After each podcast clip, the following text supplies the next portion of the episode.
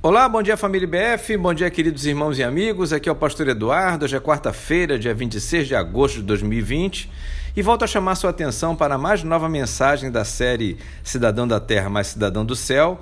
Esta iniciativa de fé para tratar da sua fé neste demorado e estranho tempo de quarentena para impedir o avanço do novo coronavírus. Caminhando mais um pouco no nosso passeio pelo Salmo 91, Hoje vou repetir os versos de ontem, 11 e 12, e acrescentar o verso 13. Assim diz o texto: Porque aos seus anjos dará ordens a seu respeito, para que o protejam em todos os seus caminhos. Com as mãos eles o segurarão, para que você não tropece em alguma pedra. Você pisará o leão e a cobra, pisoteará o leão forte e a serpente. Na ocasião em que este salmo foi escrito, o povo não apenas convivia com as ameaças de exércitos inimigos e doenças, como também com possíveis ataques de animais selvagens, especialmente as serpentes venenosas.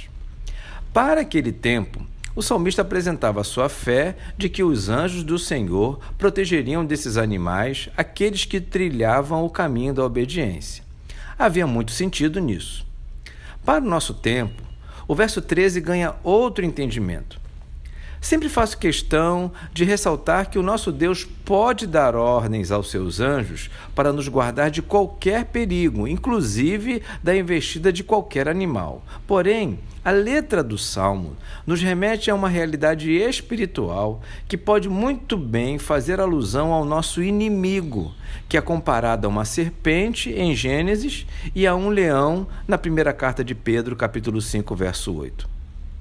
O grande destaque que quero fazer está no fato de que só podemos pisar o leão e a serpente uma vez estando nas mãos dos anjos do Senhor. Não vejo nesse texto necessidade e muito menos autorização para ficarmos por aí dando uma de super espirituais que podem se divertir dizendo que podem pisar na cabeça do diabo e derrotá-lo.